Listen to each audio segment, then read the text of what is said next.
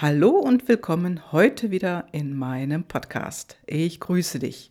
Ja, und genauso begrüße ich gleich meinen Interviewgast, denn du hast es gesehen, heute gibt es wieder ein Interview und zwar mit der Unternehmerin Nelly Kostadinova. Ja, die den Weg gegangen ist vom Tellerwäscher zum Millionär. Und ich bin ganz gespannt, was sie uns gleich erzählt, denn das, was sie hat, das ist definitiv Klarheit. Sie hat genau gewusst, das will sie machen.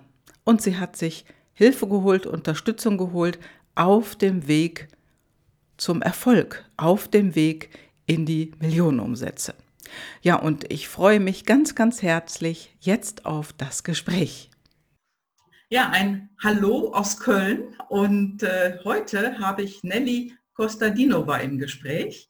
Und Nelly ich grüße dich, ist Unternehmerin, Autorin und Speakerin und sie startete in Deutschland mit 50 Mark in der Tasche. Ja, und jetzt, jetzt ist sie erfolgreich und du machst Millionen Umsätze. Ja, sie hat verschiedene Niederlassungen ihrer Firma, die sie gegründet hat in Europa und Afrika. Und was du auch gerne machst, also du bist ein Tausendsasser, du stehst gerne auf der Bühne und sprichst und machst anderen gerne Mut. Willkommen, Nelly. Vielen Dank, Gabi. Ich bin so glücklich, heute in diesem schönen sonnigen Tag mit dir zusammen zu sein. Also wir hätten jetzt irgendwo anders unser Gespräch geführt, aber mhm. es ist eine besondere Zeit. Wir sprechen digital und wir sind trotzdem in einer engen Beziehung, weil wir uns glücklich kennengelernt haben uns parallel entwickelt haben. Und ich bin gerne bereit, deine Fragen zu beantworten, um ganz viel Mut an deinen Zuhörern zu geben. Vielen, vielen Dank, Nelly. Das finde ich so großartig, denn als wir uns kennengelernt haben, da warst du gerade so auf dem Weg, auf Bühnen aufzutreten und vor anderen Menschen zu sprechen. Und ja, du hast ein Unternehmen aufgebaut, Du hast es getan mit viel Gegenwind. Du bist jetzt Autorin, du hast ein Buch über deine Geschichte geschrieben. Wie ist das denn passiert? Wie bist du denn Unternehmerin geworden? Es ist natürlich eine lange Geschichte. Jede Geschichte von einem Unternehmer ist geprägt von verschiedenen Momenten. Das sind nicht nur die glücklichen Momente, dazu gehören noch diese großen Herausforderungen. Aber das stimmt, ich bin mit 50 Mark gekommen und nicht das Geld war das größte Problem. Das größte Problem war die Sprache. Ich habe gar kein Deutsch gesprochen und ich war vom Beruf Journalistin. Normalerweise ein Journalist arbeitet mit der Sprache und ich hatte keinen anderen Beruf, gar keine andere Chance. Und die Sprache, die ich gesprochen habe, war die Sprache aus meinem Heimatland Bulgarien und äh, noch dazu habe ich Englisch gesprochen, zum Glück.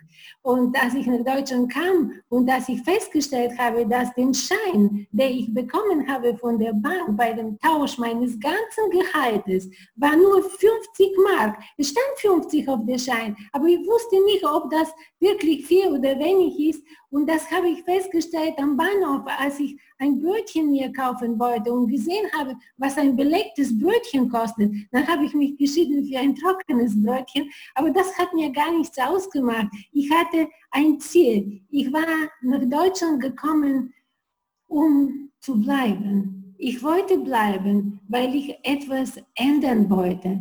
Ich wusste es noch in meiner Jugend, dass das Leben aus Veränderungen besteht. Und ich war gekommen, um mich zu verändern, nicht nur beruflich, sondern auch emotional. Das versteht sich von selbst. Man lebt in einem anderen Land, wo die Mentalitätsunterschiede sehr groß sind und natürlich die Emotionalität eine andere ist. Und so mit dieser Absicht bin ich ähm, gekommen. Ich habe ein Stipendium als Journalistin im Endeffekt bekommen, sodass ich in den ersten Jahren, als ich Deutsch gelernt habe, habe ich eigentlich in meiner eigenen Sprache geschrieben, aber danach haben sich andere Türen geöffnet und äh, das stimmt, heute bin ich eine Unternehmerin. Ich habe Lingua World aufgebaut, ein Übersetzungs- und Dolmetscher-Dienstleister. Und äh, mit Lingua World bin ich seit 23 Jahren mhm. in 19 Standorten. Also in Deutschland hat meine Firma 14 Standorte und in fünf anderen Ländern ist auch positioniert, unter anderem in Afrika. Wow, also das ist der Hammer, das ist unglaublich. Und ähm, wenn du jetzt so zurückdenkst, also ich sag mal so, wie viele Jahre hat es denn gedauert vom Start deiner Firma, bis es alles rund lief? Die ersten Jahre waren holprig. Also es war nicht so, dass ich sofort angefangen habe, Geld zu verdienen, aber es war eine andere Situation. Als ich äh, meine Karriere als Journalistin beendet habe, bin ich Dolmetscherin geworden. Mhm. Und ich habe eigentlich gar kein Startkapital gehabt, aber ich hatte sehr viele Aufträge gehabt. Und das war mein Kapital. Ich selbst war das Kapital. Also ich muss erzählen eine äh, lustige Geschichte. Ähm, eigentlich, ich habe nie BWL studiert, ich habe keine Ahnung von wirtschaftlicher äh, wirtschaftlichen Kenntnissen gehabt. Mhm. Und äh, als äh, ich gestartet habe, war mir klar, dass äh, der erste Schritt aus Werbung besteht.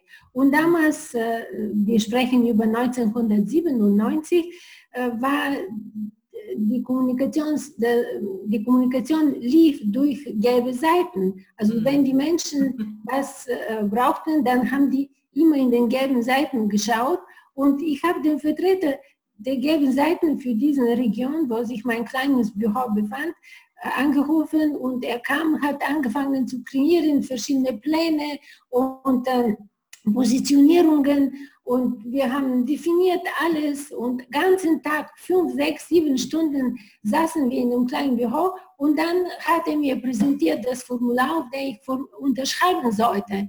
Und äh, da stand eine Summe, 20.000 deutsche Mark mhm. damals. Wow. Es war noch nicht Euro.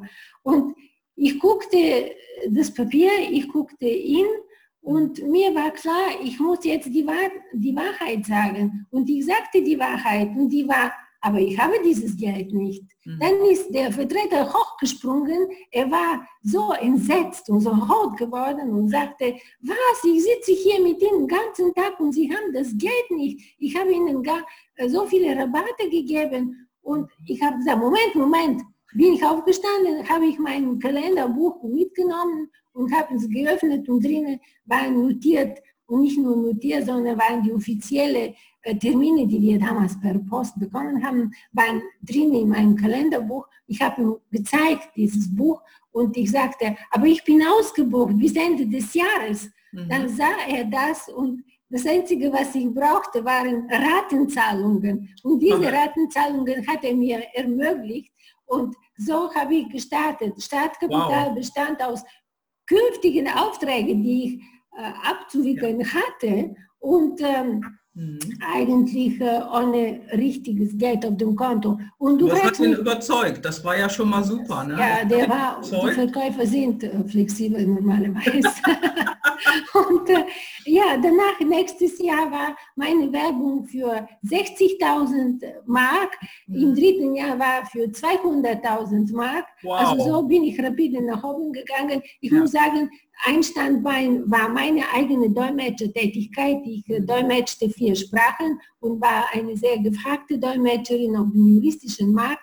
Und dann auf der anderen Seite war die Firma, die ich parallel organisiert und quasi per Auto, per also Lautsprecher vom Auto aufgebaut habe. Also diese zwei Standbeine, die entwickelte sich parallel. Und mhm. eines Tages, erst in 2004, habe ich aufgehört, selber zu arbeiten als Dolmetscherin und habe mich auf den Wachstum von Lingua World konzentriert. Also die wow. Zeit ist jetzt 23 Jahre, aber in diesen 23 Jahren passierten viele Sachen. Also ich muss sagen, wann hast du denn, wann hast du denn äh, deine ersten Mitarbeiter eingestellt? In, sofort. ja, sofort. sofort. Mhm. Ja, ich konnte nicht im Büro selber sitzen. Mhm. Ich habe das in meinem Blog beschrieben, wie zu mir eine sehr elegante und feine Frau gekommen ist. Und weil ich gar keine Ahnung von Menschen hatte, nicht mal von Deutschland eine Ahnung hatte, dann dachte ich, das ist eine super Sekretärin. Aber die super Sekretärin hat zwei Monate später eine Anfrage als Auftrag betrachtet und sie hat äh, den Auftrag den Übersetzern gegeben, so dass die Übersetzung gemacht wurde. Ich stand vor einer Rechnung des Übersetzers. Ich musste diese Rechnung bezahlen, aber Auftrag hatte ich nicht. Die Frau hat das falsch verstanden. Oh, da hattest du, ja schon, du hattest ja eine ganze Menge Hürden. Also erstmal die Sprache, das hast du bewältigt, dann hast du das Studium gemacht, dann bist du auf den Markt gegangen? Ich habe nicht studiert, nein, ich habe nicht studiert. Ich habe in Bulgarien studiert, mhm. zuerst äh, bulgarische Literatur und Sprache und danach Journalismus. Und äh, in Deutschland habe ich erst später studiert Wirtschaftsanglistik, als ich angefangen hatte zu expandieren. Aber mein erstes Studium quasi ist das Leben in Deutschland. Ja. Und, äh, in diesem Leben habe ich so viele Aspekte des Lebens kennengelernt und ich muss sagen, als ich Wirtschaftsanglistik studiert habe, das war ein Kurs nur zehn Monate für Manager, dann habe ich festgestellt, dass viele Marketing-Schritte, die empfohlen wurden, ich habe sie schon gemacht. Ich wusste noch nicht, dass sie so genannt werden, wie theoretisch die, ähm, die Ausdrücke waren, also die Terminologie-Ausdrücke. Ja. Also es war alles pur, pur Leidenschaft, Optimismus und großen Willen, es ja. zu schaffen. Was war denn in, dem, in den ganzen Jahren, wenn du jetzt so zurückblickst, so die allergrößte Hürde für dich? Gab es da eine allergrößte oder waren immer hier mal dort und dann kam die nächste Hürde? Wie war das für dich? Es gab verschiedene Hürden, aber ein interessantes Erlebnis ist äh, meine Kommunikation zur Industrie- und Handelskammer in Köln.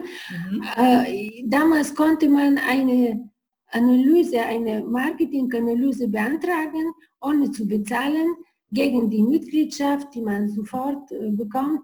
Ja. Und äh, in dieser Marketinganalyse stand äh, die Analyse des Marktes, wurden beschrieben die entstehende, die bestehenden Büros, Übersetzungsbüros und unten stand ein Fazit, wir raten Ihnen ab, so ein Unternehmen aufzubauen. Natürlich, das klingt zuerst, äh, zuerst äh, wie soll ich sagen, demotivierend. Mhm. Aber für mich war das nicht demotivierend. Im Gegensatz, ich dachte, ich muss gegen jemanden kämpfen. Habe ich ein paar Tage mit diesem Gedanken gelebt und oh, ich zeige es denen und so.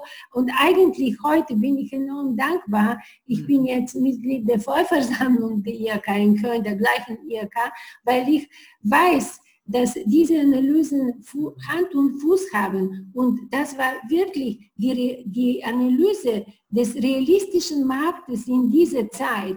Und wenn das unrealistisch wäre, hätte ich nicht erkannt, dass dieser Markt schon übersättigt ist. Dieser Markt, der damals existierte. Ja. Ich habe den Weg zu einem neuen Markt eröffnet, eine Nische gefunden. Und diese ja. Nische war möglich zu finden durch Internet und durch die ähm, Globalisierung, die am Anfang der 90er Jahre angefangen hat.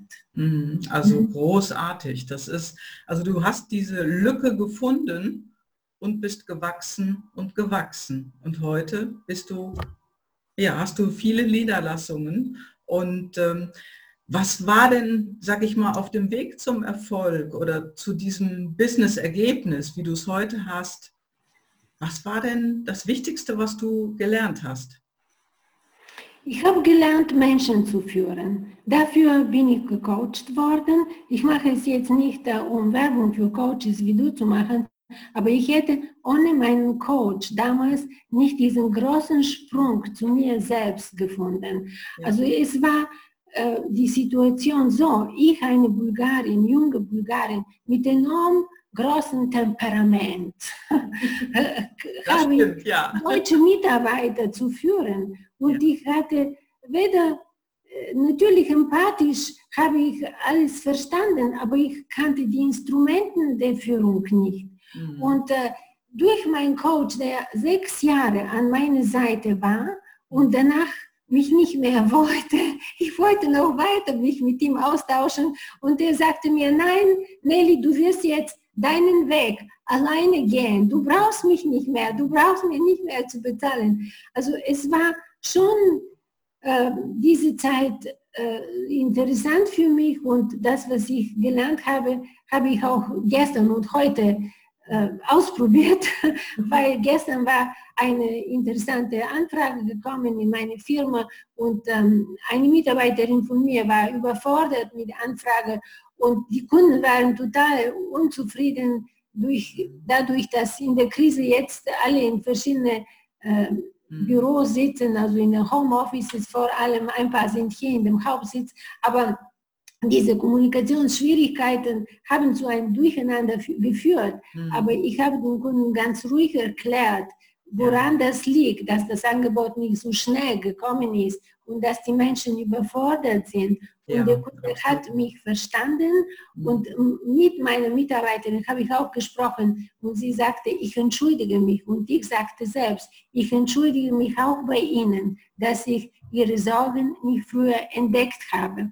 Und das ist mein größtes Vermögen, dass ich ja. Menschen verstehen kann, dass ich sie führen kann, dass ich sie auch herausfordern kann. Ich bin nicht immer die nette, verständnisvolle Führungskraft. Ich bin diese, die sagt, du kannst es und zeigst es mir und ja. fordere sie, um ihr Best, ihre Stärken zu entwickeln. Ja, das, das, ist wunderbar, was du da gerade sagst, denn das ist ja ein Riesenpotenzial, was Mitarbeiter mitbringen. Und äh, wenn du die Stärken herauskitzelst, den Menschen mehr Mut machst dadurch, dann kommen sie ja auch wieder auf ganz andere Ideen. Das ist doch schade, dass es nicht überall so ist. Also ich finde das großartig, wie du das machst. Und wir haben uns ja auch schon ähm, ein paar Mal darüber unterhalten. Und das ist einfach ähm, das Tolle, dass du jetzt auf Bühnen sprichst zu Menschen, ja. mehr Mut zu entwickeln. Aber ich würde dir erzählen, wie die Geschichte von gestern ausgegangen ist. Heute habe ich die Kundin angerufen und habe, hier, habe ich abgesagt den Auftrag. Wow. Weil, weil ich nicht mag, wenn die Leute äh, mit allen Mitteln das Ziel erreichen wollen und immerhin wir sind in einer besonderen Situation und das wäre eine große Konferenz, aber und trotzdem, dass jetzt die Umsätze bei jedem minimiert werden, trotzdem muss irgendwo die Ethik nicht vergessen werden. Und wenn man über meine Mitarbeiter so schlecht spricht und nicht als Mensch, Mensch verstehen kann, wie diese Langsamkeit plötzlich entstanden ist und sie sagt, ja, wir wussten, Lingo World ist immer schnell. Ja, es ist schnell, aber wir sind jetzt in einer besonderen Situation. Ja. Mhm. Und äh, Daher wollte ich einfach nicht, äh, begleiten, nicht eine, ein Ereignis begleiten, was äh, mir einen bitteren Beigeschmack hinterlässt ja. und habe das abgesagt und also Aufträge gibt es mhm. weiter. Wir kommen jetzt zurück äh, Schritt für Schritt äh, zu der Normalität und ähm, ich glaube, damit habe ich äh, das Vertrauen meiner Mitarbeiterin noch, noch mehr gewonnen, als ja. wenn ich um das Geld alles gedankt hätte. Ja, das finde ich ganz, ganz tolles Beispiel, was du gerade genannt hast. Also das geht ja darum, nicht den Auftrag um jeden Preis zu nehmen mhm. auf Kosten deiner Mitarbeiter, sondern du hast hier andersrum entschieden. Und äh, das drückt ja auch Werte aus, die du hast in deinem Unternehmen, die du lebst. Und äh, deine Mitarbeiterin, die ist vermutlich, würde ich mal sagen, in sehr, sehr großes, in ein noch größeres Vertrauen in dich gegangen. Ja. Und die wird alles tun, damit der Laden läuft, würde ich mal so sagen. Ne? So, so machen es meine Mitarbeiter, die tun alles. Natürlich, wir haben auch Kurzarbeit, einige sind zu Hause, aber diese, die arbeiten, ich habe auch äh, selber nicht gewusst, dass die Mitarbeiter eine Spätschicht organisiert haben und um 10 Uhr abends überprüfen sogar alle E-Mail-Accounts von den Kollegen, um zu sehen, nicht, äh, ob nicht eine spätere Anfrage gekommen ist. Also wenn ich mhm. über ein Vermögen sprechen kann, das ist nicht der Umsatz und die Millionen, die die Firma umsetzt, sondern nämlich dieses Vertrauen der Menschen und diese Menschen, mit denen ich arbeite, das bereichert mein Leben. Irgendwann mal arbeitet man nicht nur, um genug Geld für Brot und Auto und äh, Kleider zu haben. Irgendwann mal mhm. arbeitest du auch für die Qualität deines Lebens. Ja, und ich und bin glücklich das, dadurch. Ja, großartig.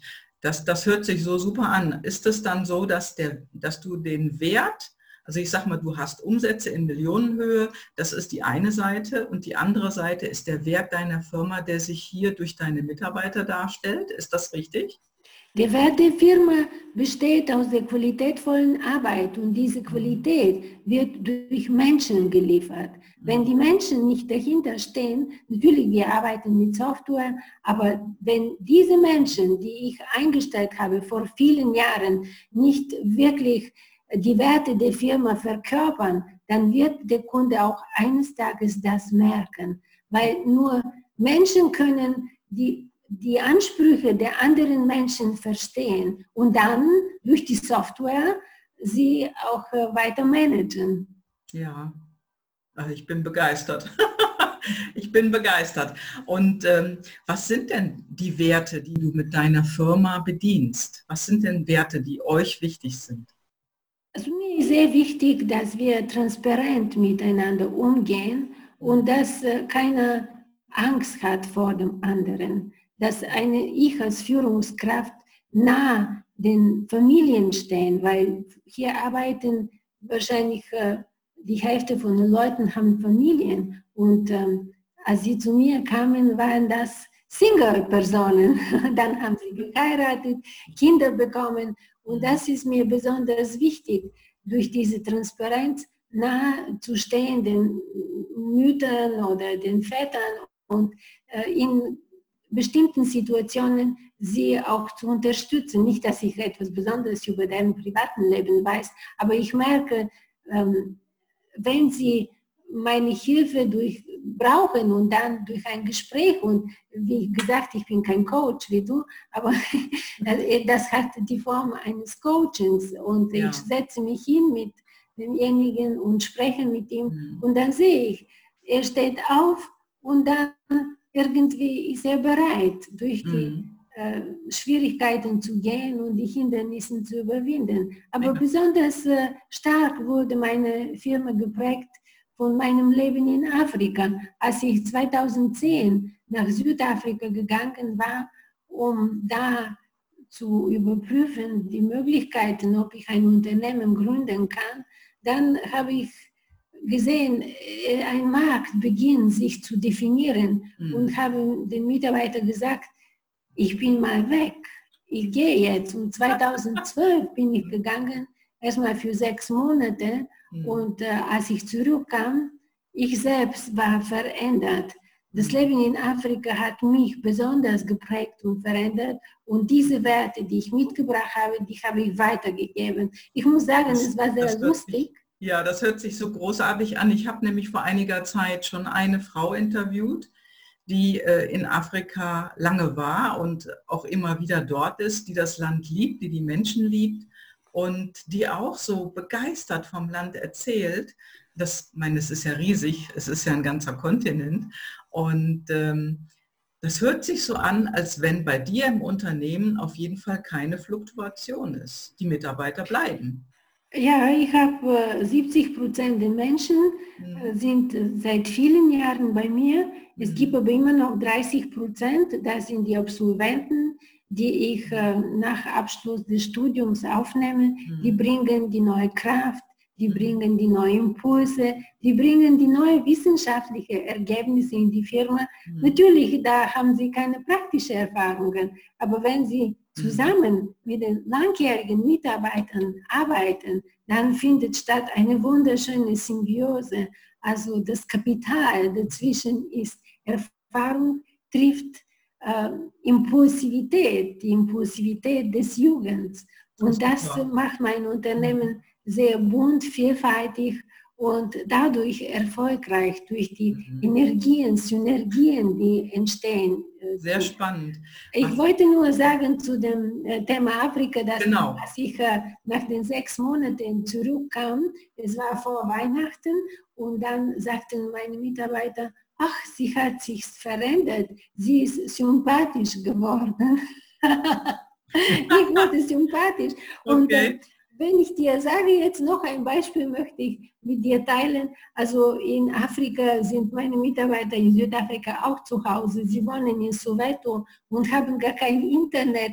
Und sie haben die Computer vom Büro mitgenommen, aber Internet haben sie nicht. Und da muss ich immer Prepaid-Internet kaufen. Mhm. Und ähm, das macht natürlich Kosten, aber trotzdem, ich habe gedacht, ob ich jetzt nicht äh, sagen kann, wir stoppen für eine Zeit und mhm. äh, wenn ihr zurück seid in die Büros, dann werden wir weiterarbeiten. Aber ich habe gesagt, nee, nee, wir machen das so von zu Hause, egal was das kostet, Internet. Und in der Tat haben wir einen riesig großen Auftrag bekommen, jetzt in der Krise. Ich habe überhaupt so eine Summe noch nie gehabt in Südafrika in diesen acht Jahren.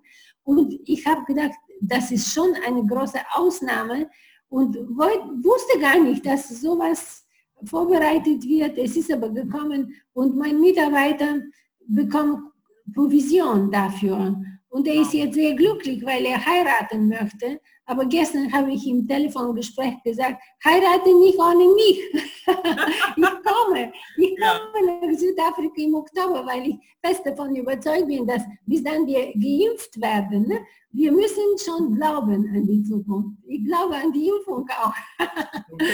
Und äh, in der Tat, äh, die, die anderen, wir haben ein, ein paar andere Mitarbeiter, die in Urlaub sind und äh, die sind jetzt mehrere Wochen in Urlaub, aber das ist keine Kurzarbeit. Da gibt es solche Maßnahmen nicht. Mhm. Aber wir haben auch durch diesen einen Auftrag, einen einzigen, sehr viel verdient und jetzt bleibt diese der bis jetzt gearbeitet hat und der, ja. den, den großen Auftrag ans Land gezogen hat, er bleibt in Urlaub. Ich habe ihm einfach so Urlaub gegeben, ohne die Tage zu zählen. Das ist das Besondere bei der Arbeit. Das hört, sich, so, das hört sich bei dir sehr locker an, wie du mit deinen Mitarbeitern bist. Ich habe auch den Eindruck, du bist mit deinen Mitarbeitern so auf einer Augenhöhe. Da ist kein Abstand zwischen dir und deinen Mitarbeitern. Aber in, in Afrika geht das gar nicht anders. Wenn ich, nicht sage, wenn ich mich nicht wie eine Schwester von denen verhalte, dann wird keiner auf mich hören. Also die Menschen tun alles für mich seit acht Jahren, weil ich ähm, wie soll ich sagen, ich bin nicht der, ich bin der Freund, der viel mehr weiß und der den Kenntnisse gibt.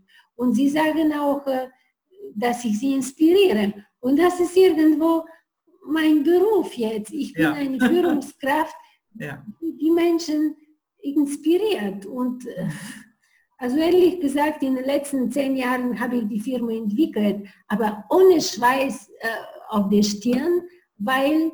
Das, was ich entwickelt habe, gerne aufgenommen wurde. Und äh, so ist das äh, jetzt zu einem Zustand gekommen, dass selbst die Krise mir gar nichts ausmacht.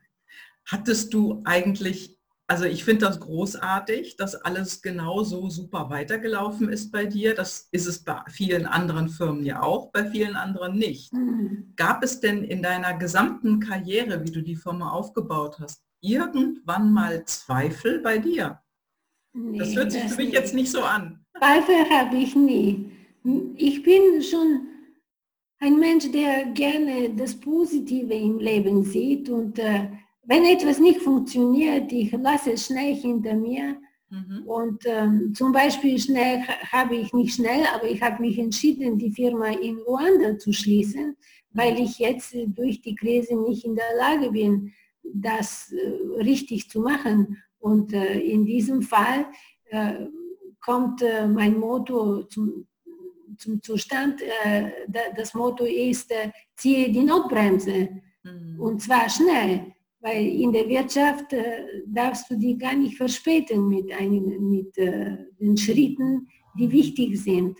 Und daher, ähm, easy ist alles, solange es läuft. Und wenn es nicht läuft, ich mhm. drehe mich und schaue nach vorne und das, was ich nicht machen kann, dann beende ich es sauber und äh, ja. sehe, dass die Menschen keinen Schäden gehabt haben. Das ist das Wichtigste. Natürlich, mhm. der ganze Immobiliar, was ich gekauft habe, dort habe ich geschenkt an eine äh, Organisation, Peace Organization für junge Menschen.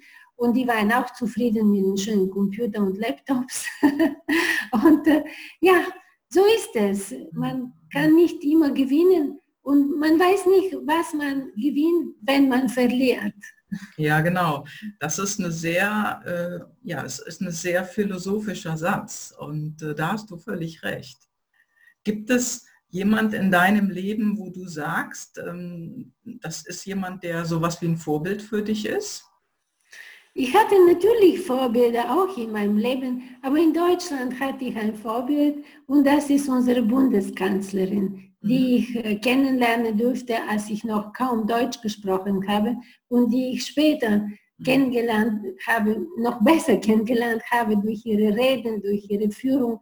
Sie hat äh, mhm. ab und zu äh, gesprochen für Unternehmer, wo ich anwesend war. Ich hatte die Gelegenheit auch sie persönlich anzusprechen. Ich habe die ganze Zeit bewundert diesen Weg aus Ostdeutschland zu der großen Führung und äh, zwar die Haltung in der Männerdomäne. Das mhm. hat mir irgendwie ähm, einen Weg gezeigt, auch für mein Leben in Deutschland, für das, was ich erreichen wollte. Und ich wollte viel erreichen, und vor allem wollte ich authentisch in diesem Land leben, mich nicht äh, verändern, nicht meine äh, Identität verlieren. Ich bin weiterhin die Person, die in Bulgarien geboren wurde und geprägt wurde. Mein Charakter wurde in Bulgarien geprägt.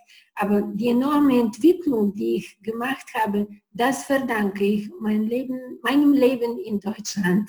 Großartig, ja. Das hört sich wunderbar an. Wäre das etwas, wenn du nochmal von vorne anfangen könntest, was du anders machen würdest?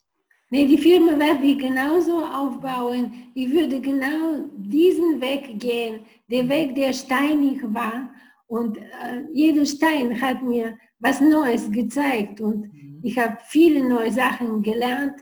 Ich habe äh, mich emotional entwickelt und das schätze ich besonders. Lingua World habe ich kreiert, aber Lingua World hat auch mich, äh, mich modelliert zu, das, zu dieser Persönlichkeit, die ich heute bin. Mhm. Und ohne diese große Herausforderung wäre ich nicht so weit gekommen. Deswegen gefällt mir meine Vergangenheit so, wie sie war.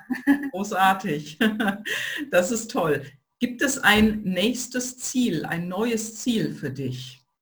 Mein neues Ziel ist äh, zu kreieren äh, Formate, die mehreren Menschen äh, Mut geben. Mhm. Zum Beispiel, wir haben in Dezember, äh, im November zwei Veranstaltungen in Aachen durchgeführt, in dem Stadtpalast von Aachen mhm. und anwesend waren Frauen, nur Frauen, die gekommen waren, um Inspiration auf Augenhöhe zu erleben. Mhm. Und wir waren ein paar Speakerinnen, die ich äh, auf meinem Weg hier kennengelernt habe. Und wir haben auf eine Treppe gesprochen. Die Treppe in diesem Stadtpalast war ähm, mit einem roten Teppich und das war unsere Bühne. Mhm. Und aus, diese, aus diesem Erlebnis ist meine Idee geboren, eine äh, Veranstaltungen zu organisieren unter dem Motto Treppenhausgespräche.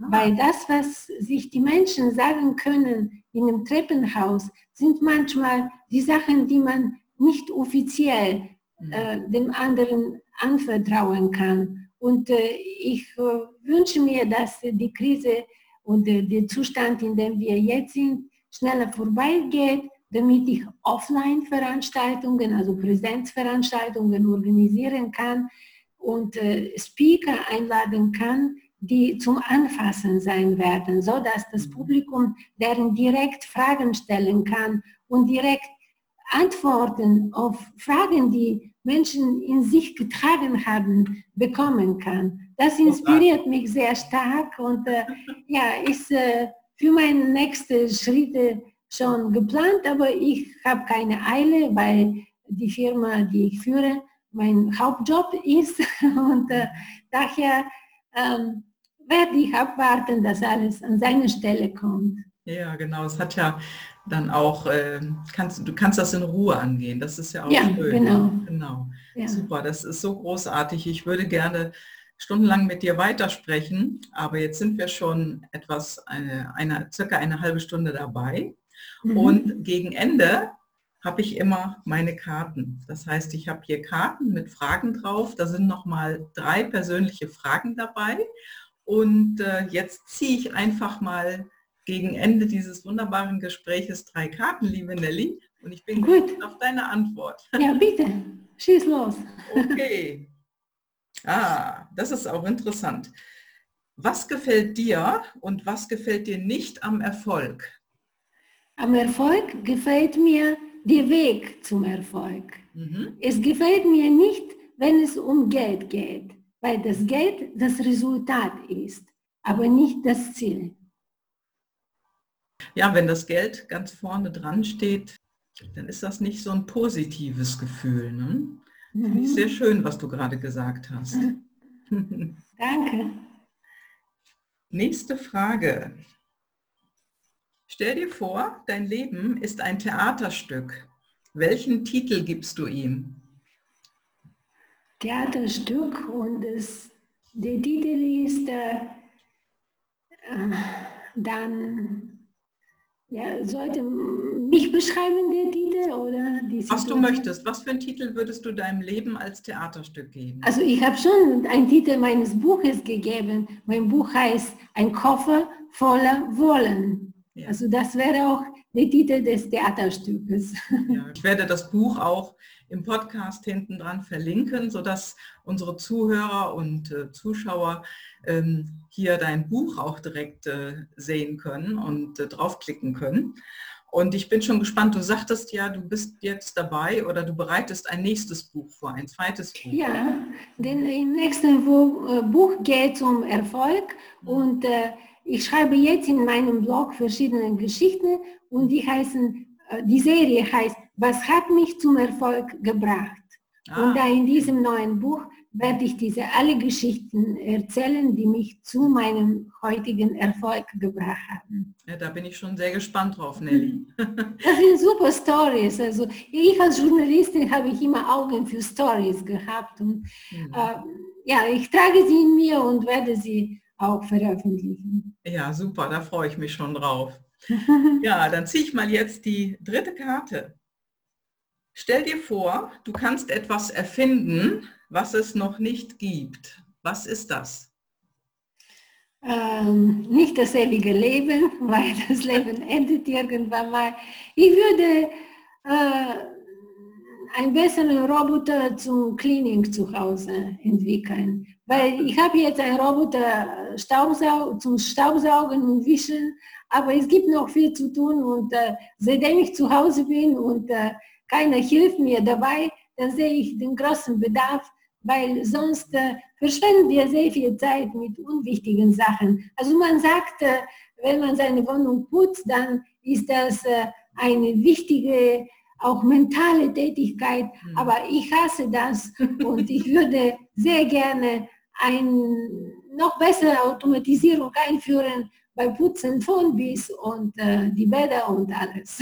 Ja, wer weiß, was in den nächsten Jahren noch kommen wird, was noch passieren wird. Ja. Und äh, da bin ich auch ganz gespannt. So Nelly. wie wir Alexa haben und sagen, Alexa, spiel Musik, dann können wir sagen, oh. Alexa, äh, mach Ordnung in mein, auf meinem Schreibtisch. genau. Ja, Nelly, das war ein ganz, ganz großartiges Gespräch. Herzlichen Dank dass du dabei warst und äh, ich finde es einfach toll und sehr inspirierend und ich hoffe, dass viele, ja vor allen Dingen Frauen, mehr Mut bekommen dadurch, dass sie diese Geschichte gehört haben von dir jetzt und dich auch äh, noch weiter begleiten können natürlich mit deinen Büchern. Dann sage ich zu, deinen, zu den Frauen oder zu allen, die deine Sendung hören würden, bleibt mutig. Aber nicht nur mutig, sondern auch entschlossen und leidenschaftlich. Erst dann macht das Leben Spaß. Vielen Dank, liebe Gabi. Sehr gerne. Das sind drei Faktoren, die kann ich nur ganz dick unterstreichen. Herzlichen Dank, dass du da warst, liebe Nelly. Und ich wünsche dir ganz, ganz viel Erfolg und ich bin schon gespannt auf dein nächstes Buch.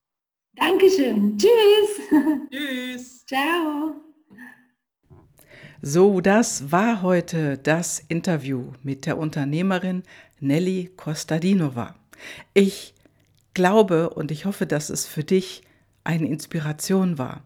Eine Inspiration, die Dinge zu machen, ein bisschen Mut in die Hand zu nehmen und die Dinge umzusetzen, die dein Traum sind. Denn das, das hat Nelly gemacht und so geht sie auch weiter und inspiriert mit ihrer Geschichte andere Menschen, andere Frauen, die Dinge zu tun, was sie wirklich, wirklich gerne machen. Ja, und äh, ich bedanke mich nochmal ganz herzlich bei dir, liebe Nelly, für diese Klarheit, die du hattest. Und äh, ich freue mich schon, ja, auf weitere Geschichten von dir. Und euch, ihr lieben Podcast-Hörer und Hörerinnen, vielen Dank, dass ihr wieder dabei wart. Und wenn ihr Kontakt zu Nelly haben wollt, dann schaut in die Shownotes, dort sind die Kontaktdaten. Ich habe auch das Buch von ihr nochmal in die Shownotes gesetzt. Lasst euch inspirieren und macht die Dinge. Und wenn ihr mehr wissen wollt, wie ihr leichter auf den Weg zu eurem Erfolg kommen könnt, denn der Erfolg von jemand anders, es ist nicht gesagt, dass du den wiederholen kannst. Jedoch kannst du für dich deinen Erfolg erringen. Und das geht einfacher als gesagt. Und da nimm einfach Kontakt auf mit mir. Ich freue mich auf dich und ja, danke, dass du heute wieder dabei warst. Und wenn dir mein Podcast gefällt und auch dieses Interview gut gefallen hat, dann gebt mir gerne eine Rückmeldung ja, auf den altbekannten Podcast-Portalen oder direkt in meine Webseite. Ich danke dir. Ciao, ciao, deine Gavi.